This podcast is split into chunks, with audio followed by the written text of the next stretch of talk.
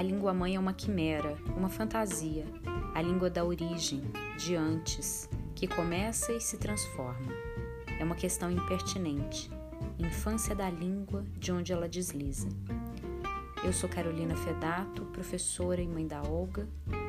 Nesse espaço eu vou compartilhar leituras, provocações, inspirações sobre a linguagem, sobre o cotidiano, sobre a infância.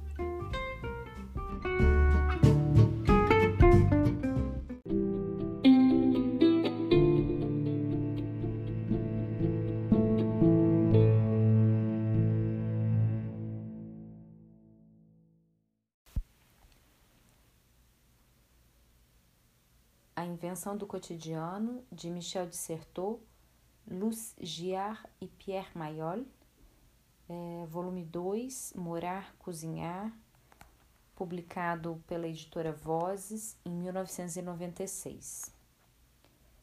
É a segunda parte, Cozinhar, por Luz Giard. Artes de Nutrir. A seguir, trata-se principalmente do papel privilegiado das mulheres na preparação da comida no lar. Não que eu acredite numa natureza feminina imanente e estável que de destinaria definitivamente as mulheres aos trabalhos domésticos, dando-lhes o monopólio da cozinha e das tarefas de organização do lar.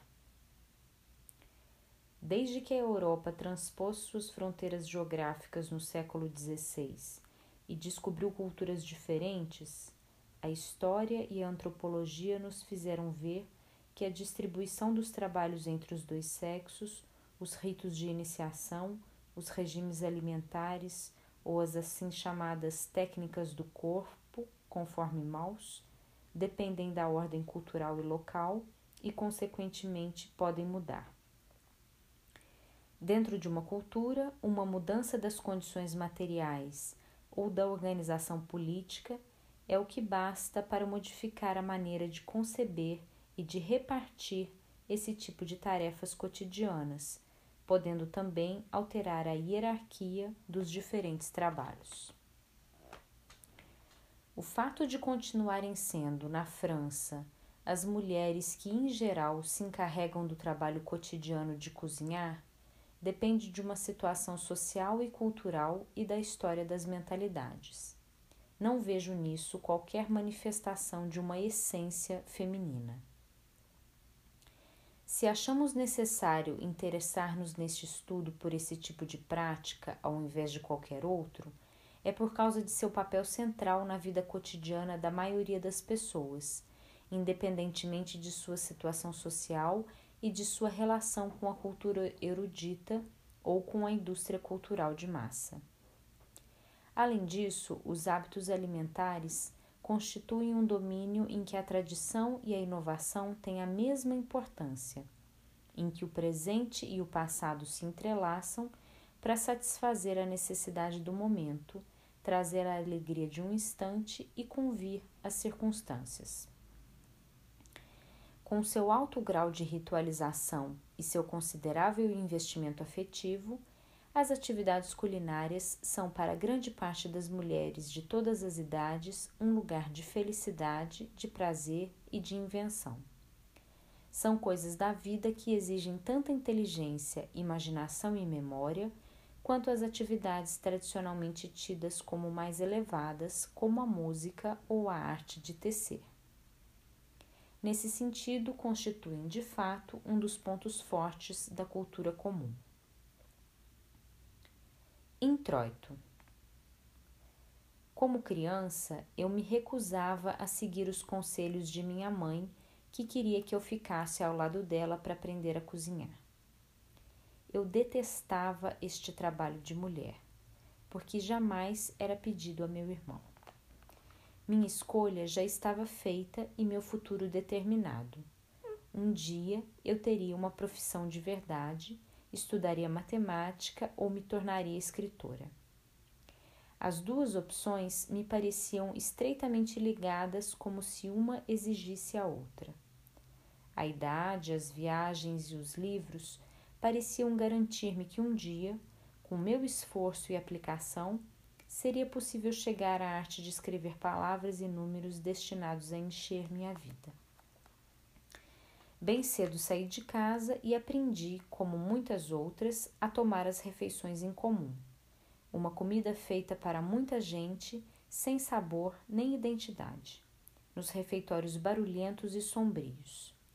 E só me lembro daquelas batatas de todo dia, daquele arroz empapado e daquela carne de nome indefinível que parecia perpetuar aos meus olhos a sobrevivência de raças animais tão antigas que só sua antiguidade genética poderia justificar seu grau de dureza e resistência.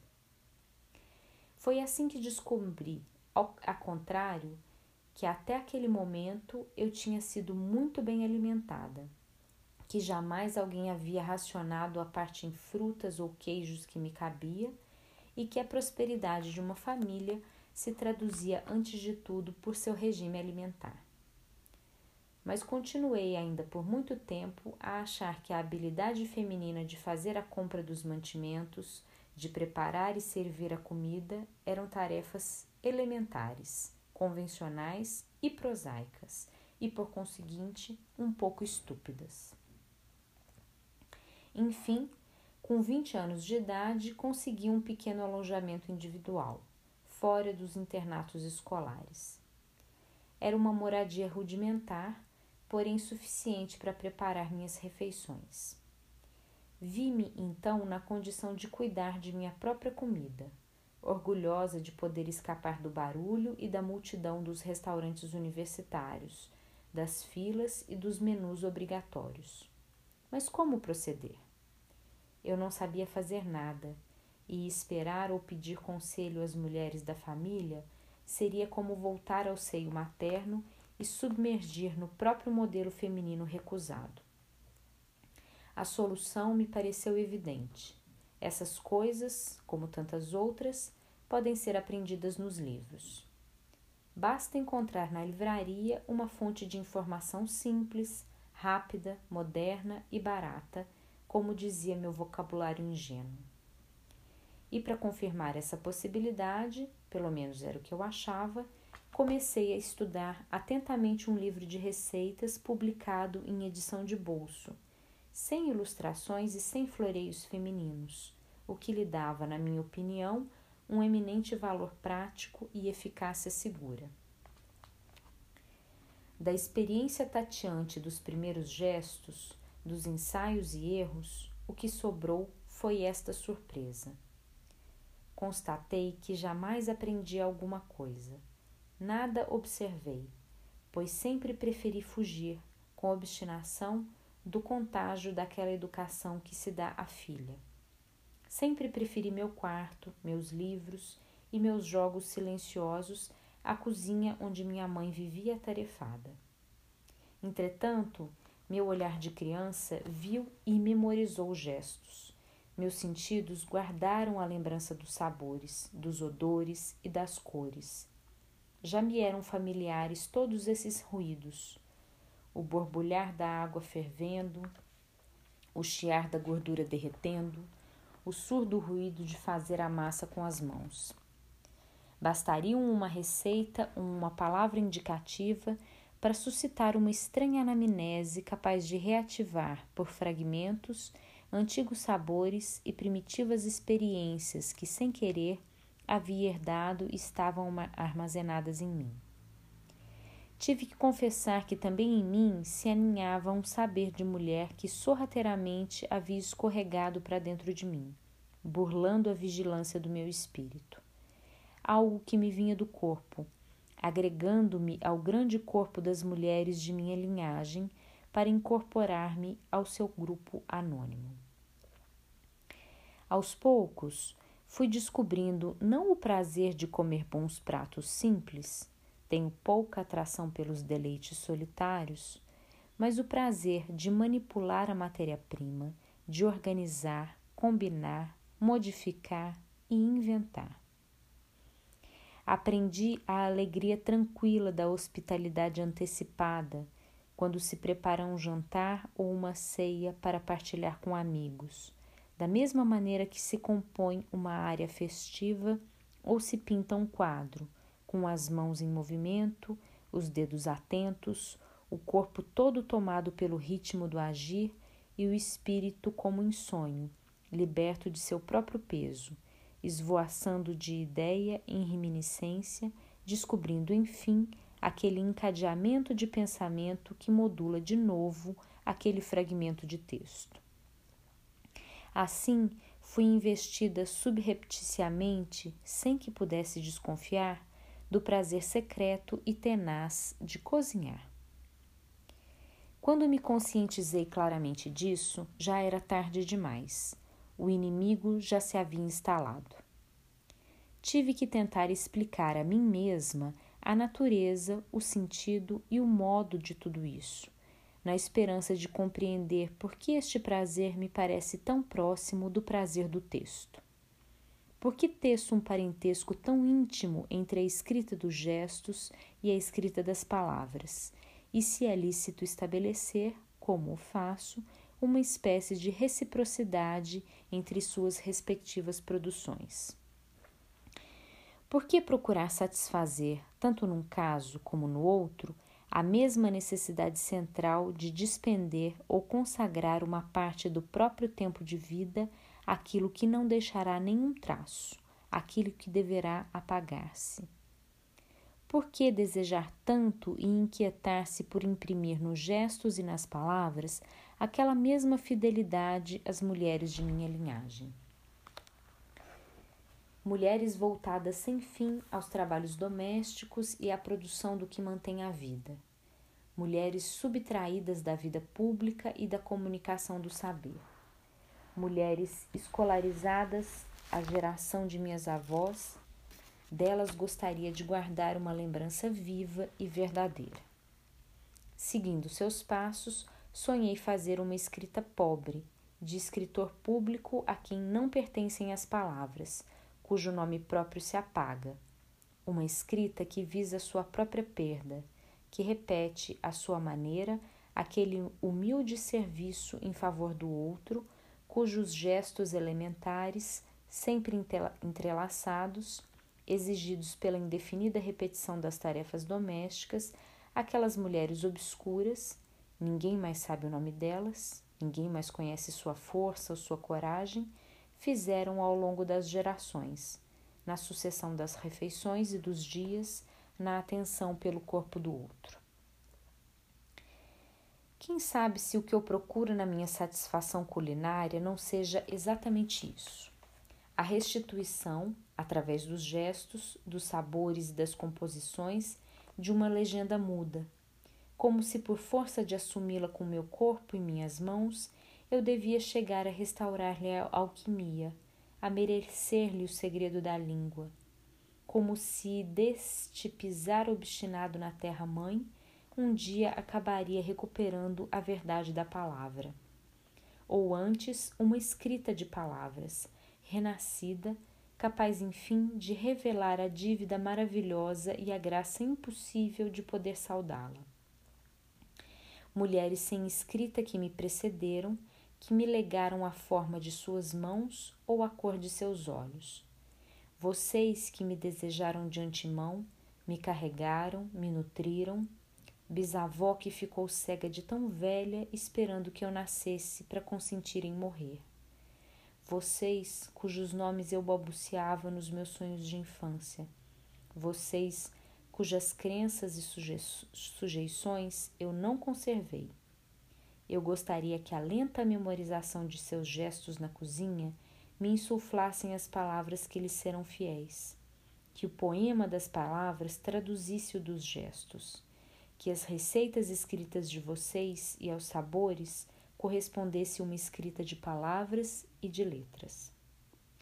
Enquanto uma de nós conservar os saberes nutricionais de vocês, enquanto de mão em mão e de geração em geração se transmitirem as receitas da terra, da terna paciência de vocês, subsistirá, subsistirá uma memória fragmentária e obstinada da própria vida de vocês. A ritualização requintada dos gestos elementares, tornou-se-me assim mais preciosa que a persistência das palavras e dos textos, porque as técnicas do corpo são mais bem protegidas da superficialidade da moda e porque aí entra em jogo uma fidelidade material mais profunda e mais densa, uma maneira de ser no mundo e de fazer aqui a própria morada. O anônimo inominável. Sou parte de algumas imagens bem precisas de minha infância. Minha mãe que eu via na banca da cozinha, minha mãe carregando as compras. O que eu quero não é fazer naturalismo, mas a partir de uma imagem bem estilizada, chegar à própria essência da realidade. Em última análise, Jenny Dillman é, é um filme hiperrealista sobre a ocupação do tempo na vida de uma mulher limitada a seu lar, sujeita aos conformismos impostos pelos gestos cotidianos. Mas revalorizarei todos esses gestos, restituindo-lhes sua duração real, filmando em planos sequências, em planos fixos, com a câmera sempre voltada para o personagem fosse qual fosse sua posição. O que eu quis foi mostrar o justo valor do cotidiano feminino. Acho mais fascinante ver uma mulher, que pode ser todas as mulheres, arrumando sua cama durante três minutos, que uma corrida de carros que dura 20 minutos. Mas para meu cinema, tenho antes a impressão de que a palavra que mais lhe convém é fenomenológico. Trata-se sempre de uma sucessão de eventos, de pequenas ações que são descritas de maneira precisa. E o que justamente me interessa é essa relação com o olhar imediato, com o como tu vês essas pequenas ações que se passam. E é também uma relação com o estranho. Tudo é estranho para mim. Tudo que me vem à superfície é estranho. Uma estranheza ligada a um conhecimento ligada a alguma coisa que sempre viste, que está sempre aí em torno de ti. É justamente isso que produz um sentido. Essas frases cortantes e essas imagens eficazes de Chantal Ackermann traduzem quase perfeitamente a intenção deste estudo sobre o número sem conta das cozinheiras. Nesta voz, em sua doçura e sua violência, reconheci a própria necessidade de retornar à insignificância para romper o cerco. A própria vontade de aprender a desviar os olhos da cultura erudita, aquele fundo herdado e exaltado entre os quais residem nos, baixos, nos bairros de luxo, a mesma distância relativamente à cultura popular cujas maravilhas ingênuas são mais bem cantadas quando se enterra ou despreza aqueles que a geraram. A mesma recusa de denegrir uma cultura de massa, deplorando sua mediocridade produzida em escala industrial, repartindo ao mesmo tempo os dividendos desse comércio. Portanto, voltar o olhar para as pessoas e as coisas do presente para a vida comum e sua diferenciação indefinida. Reencontrar o gosto da germinação anônima e nominável e tudo o que constitui o vivo do sujeito. Ver o gelo frágil dos hábitos, o solo movediço do, dos partidos tomados, onde se incisam circulações sociais e costumeiras, onde se descobrem atalhos aceitar como dignas de interesse, de análise e de registro aquelas práticas ordinárias consideradas insignificantes. Aprender a olhar esses modos de fazer, fugidios e modestos, que muitas vezes são o único lugar de inventividade possível do sujeito. Invenções precárias, sem nada capaz de consolidá-las, sem língua que possa articulá-las, sem reconhecimento para enaltecê-las. Biscates sujeitos ao peso dos constrangimentos econômicos, inscrito nas redes das determinações concretas. Neste nível de invisibilidade social, neste grau de não reconhecimento cultural, coube há muito tempo e ainda cabe, como de direito, um lugar às mulheres, uma vez que, em geral, não se dá qualquer atenção às suas ocupações cotidianas.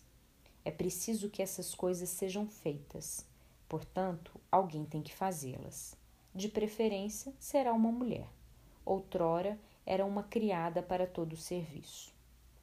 Esta própria designação revela exatamente o status e a função.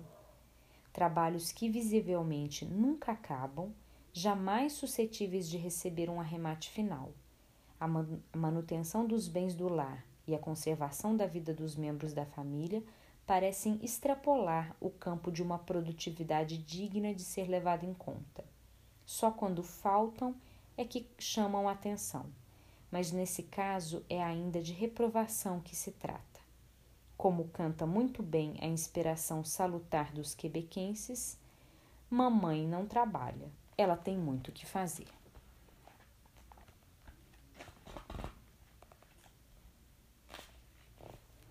Como todo agir humano, essas tarefas femininas dependem da ordem cultural. Diferem de uma sociedade para outra, sua hierarquia interna e seus modos de proceder, de uma geração a outra.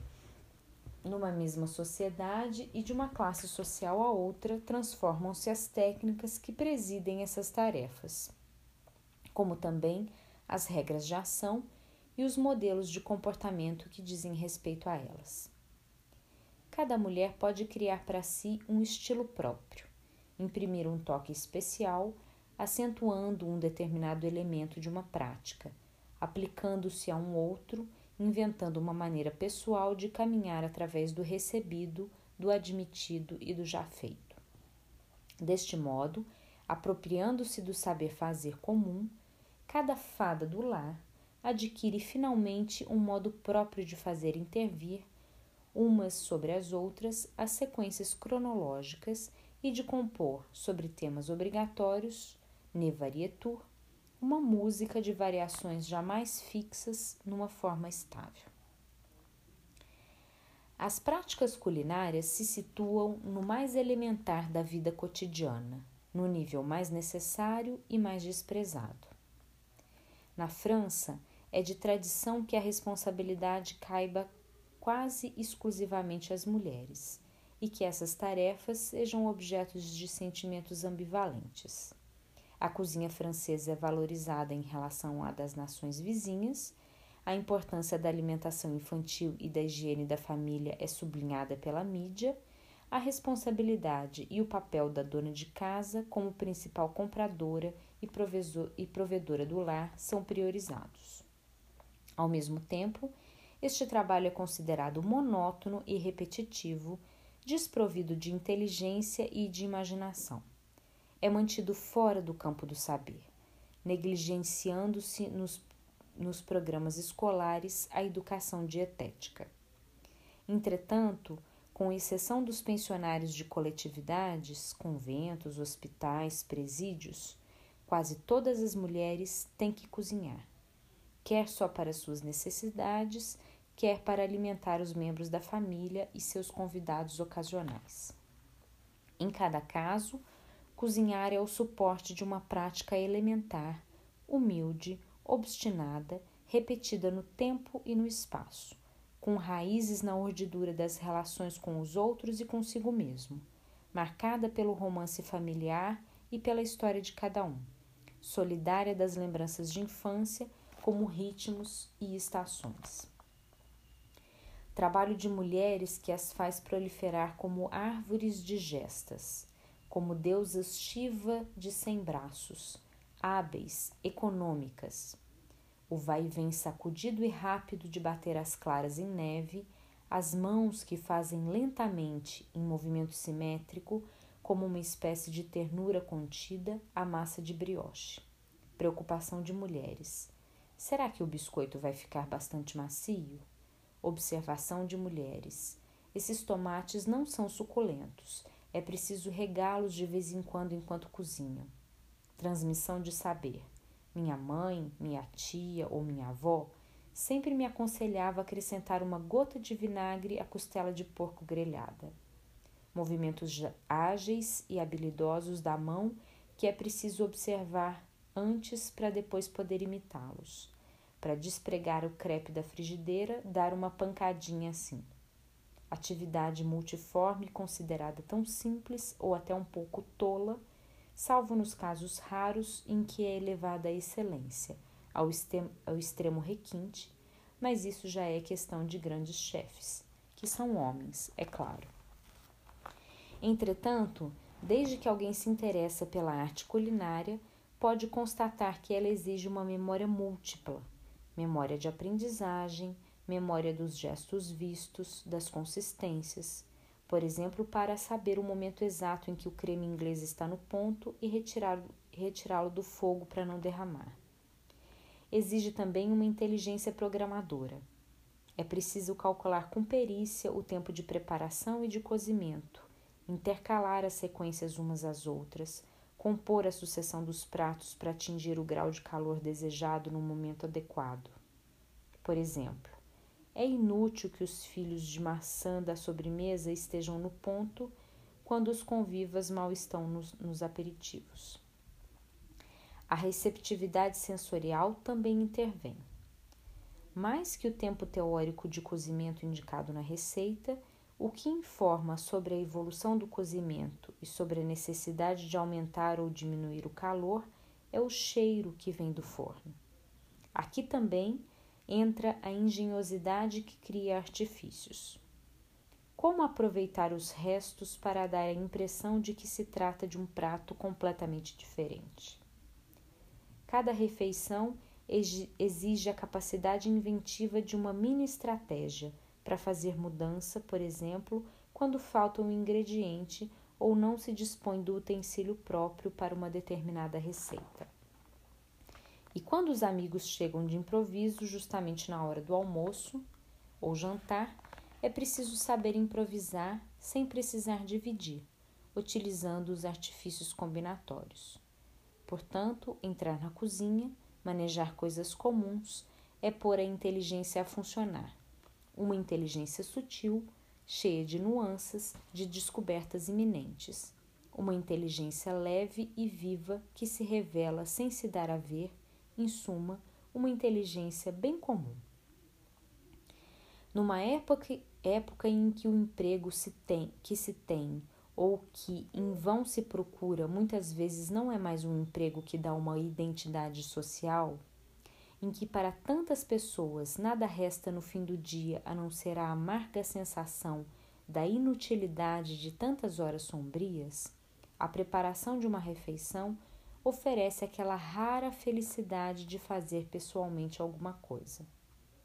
Dar forma a um fragmento do real, conhecer as alegrias de uma miniaturização demiúrgica que garante o reconhecimento daqueles que a consumirão através de inocentes e prazerosas seduções. Aquele trabalho culinário que parece sem mistério nem grandeza, eis que ele se desenrola numa montagem complexa de coisas a fazer, segundo uma sequência cronológica predeterminada.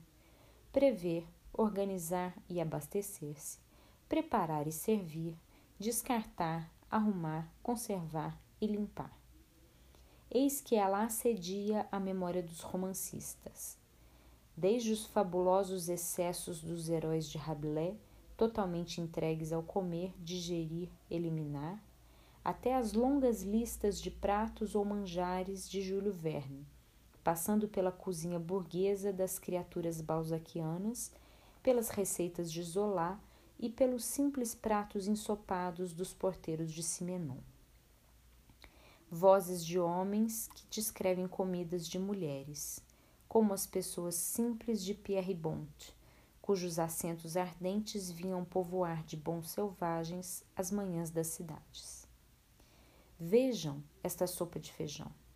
Como se diz, é uma sopa de feijão, mas entenda-se bem, isso não quer dizer que é só de feijão. Minha mulher fez essa sopa hoje de manhã. Por isso, levantou-se às sete horas a água do feijão já estava sobre o fogão de lenha. Ela havia colocado feijão de molho ontem à noite. Acrescentou-lhe dois alhos porós cortados em pedaços miúdos com algumas batatas. Juntou tudo isso e, quando começou a ferver, colocou os salgados. Uma hora antes de servi-la, depois de três e meia a quatro horas de cozimento, ela temperou a sopa. O tempero é assim: colocou numa frigideira banha de porco, refogou nela uma cebola até ficar bem tostada, juntou um pouco de farinha, misturou e verteu a mistura na sopa. Confesso que ainda sonho com os croquetes de arroz e com os pastéis fritos que os felizardos filhos da condessa de Segur comiam no jantar, em recompensa de seu saber. Eu não era tão sabido como eles, e à mesa de minha família jamais servia esses manjares desconhecidos que me pareciam ter estranhos sabores. Mas saídos dos temperos literários, despojados de sua nobreza passageira, os trabalhos culinários aí estão em sua crua realidade. Trabalhos de mulheres, sem horário nem salário, salvo quando se é empregado de alguém. Trabalhos que não têm valor nem somam renda. Os homens têm coisas mais sérias a calcular. Trabalhos em que o sucesso sempre se prova pela falta de duração, como um soufflé que, ao sair do forno, em seu equilíbrio sutil, em seu come glorioso, já vacila para imediatamente murchar. Sim, um lento e interminável trabalho de mulheres. Mulheres tão pacientes que são capazes de repetir indefinidamente os mesmos gestos. São as mulheres que descascam as batatas, as cenouras, os nabos, as peras, as laranjas e picam a couve. Tudo que se descasca, as mulheres sabem descascar. Não é complicado fazer isso. Aprende-se desde pequena, de mãe para filha. Querida, vem me ajudar a descascar as batatas para o jantar. As mulheres descascam as batatas todo dia, para o almoço e para o jantar, as cenouras e também o alho. Sem problemas, sem criar problemas para si nem para o marido. As batatas, isso sim é problema das mulheres. O domínio das mulheres é o da mesa, da comida, da batata. É o legume básico, o mais barato. Dela pouco se fala, mas se descasca e se prepara de mil maneiras. Como será que vou servir as batatas no jantar? É aí que está um problema doméstico, a administração. Por que dar tanta importância à administração? Você faz tão bem as coisas, minha querida. Eu adoro as batatas que você faz, diz o homem. Você vai fazer batatas fritas amanhã? E a mulher faz batatas fritas. A questão é importante, mais importante que a discussão. Não contrariá-lo, para que tenha tanto desejo de mim como de minhas fritas. E no dia seguinte, ela descasca de novo, batata por batata. Corta, recorta em pequenos pedaços, pacientes, minuciosos, todos quase iguaizinhos, para que tudo fique bom, bonito e atraente, de tal forma a despertar o apetite, desejo de comer, desejo de nutrir-se de mim. Tenho fome de você, diz o homem. Você é gostosa eu vou devorar você, diz o homem. Um dia. Tenho apetite de você.